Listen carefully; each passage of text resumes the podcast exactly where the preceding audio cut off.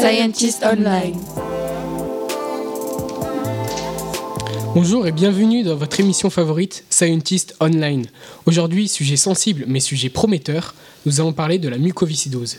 Et oui, cette fameuse maladie. Pour ceux qui n'en auraient seulement entendu parler, c'est une maladie génétique héréditaire et mortelle. En effet, elle provoque chez l'individu touché une viscosité du mucus créé par les muqueuses sur les parois des organes. Mucus, normalement responsable du passage d'éléments dans des canaux dans les parois internes du corps, et notamment les ions chlorures. Chez les malades, ces canaux à ions chlorures fonctionnent mal, ce qui épaissit le mucus et crée toutes sortes de problèmes respiratoires, digestifs et autres. Cette maladie génétique grave conduit à une mort certaine. La mucoviscidose touche en France environ 7000 personnes, autant hommes que femmes. La part d'adultes s'y agrandit à vue d'œil. En effet, l'espérance de vie que laisse la mucoviscidose au toucher est heureusement de plus en plus augmentée grâce à nos grands chercheurs. Seulement de 5 ans en 1960, aujourd'hui nous atteignons 8 fois ce chiffre, soit 40 ans. De quoi leur redonner espoir. La mucoviscidose, comme dit précédemment, est bien héréditaire. Pour les connaisseurs, elle est due à des mutations génétiques d'un gène. Il est cependant récessif et donc s'exprime seulement si la personne possède le gène muté dans ces deux chromosomes de la percette. Nous les recevons tous deux de nos parents, un de la mère et un du père. Ce gène muté, nommé CFTR, produit une protéine CFTR déficiente. Celle-ci est, dans les cellules muqueuses, responsable du fameux passage d'ion chlorure, or ici, elle ne le permet plus. Aujourd'hui encore, il est difficile de vivre avec cette maladie. Écoutons tout de suite un extrait d'interview très touchant d'une petite fille atteinte de la mucoviscidose, réalisée par une association de lutte contre la mucoviscidose. Bonjour, je m'appelle Ninon, j'ai 5 ans. Euh, j'ai la mucoviscidose depuis ma naissance. Bah, il faut faire attention aux microbes l'hiver parce que quand je suis enrhumée, je peux pas aller à l'école.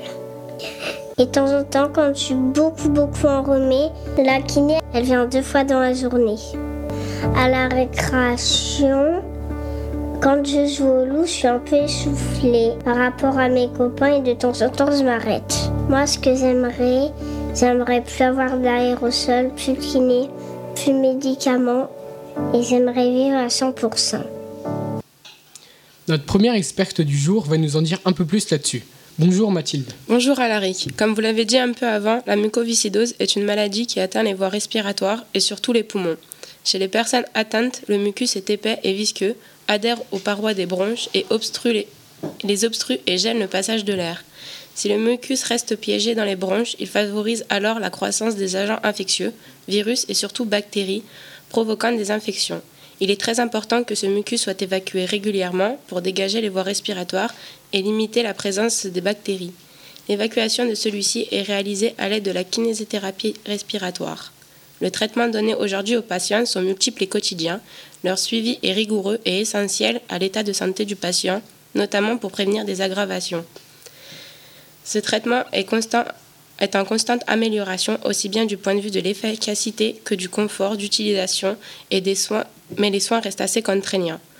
Au quotidien, il dure entre 1 heure et 2 heures, euh, séances de kinésithérapie quotidienne, aérosols et nombreux médicaments, mais en période de surinfection, ils peuvent atteindre 5 à 6 heures, cure d'antibiotiques par voie veineuse à domicile ou en hospitalisation. Les patients doivent suivre un traitement médico quotidien à la hauteur d'une vingtaine de gélules et pour la plupart d'entre eux, une ou plusieurs séances d'aérosols. Les traitements suivis permettent d'agir à la fois sur les difficultés respiratoires, mais aussi sur les troubles digestifs et les risques d'infection. Euh, les manifestations respiratoires euh, de la mucoviscidose sont liées à des infections et à la réaction inflammatoire des bronches. L'aérosol thérapie présente une des principales méthodes de traitement proposées aux patients. Elle a pour but l'application d'un médicament au plus près de la zone d'action désirée. Cette technique présente de nombreux avantages, un effet rapide, une dose totale de médicaments réduite, mais aussi plus concentrée et surtout moins d'effets secondaires. Merci Mathilde pour ces informations très intéressantes sur un sujet du jour. Et oui, on ne peut malheureusement pas encore guérir totalement de cette maladie. Mais peut-être, vous qui nous prêtez une oreille attentive aujourd'hui, vous demandez si ce sera possible dans un avenir proche. Accueillons pour tenter d'y répondre notre deuxième expert du jour. Bonjour Léry. Alors, que pouvez-vous nous dire sur cette question? Serait-ce possible un jour? Eh bien oui, on peut garder l'espoir, car euh, en effet, à ce jour, nous travaillons sur plusieurs thérapies de guérison. la plus prometteuse étant la thérapie de la protéine.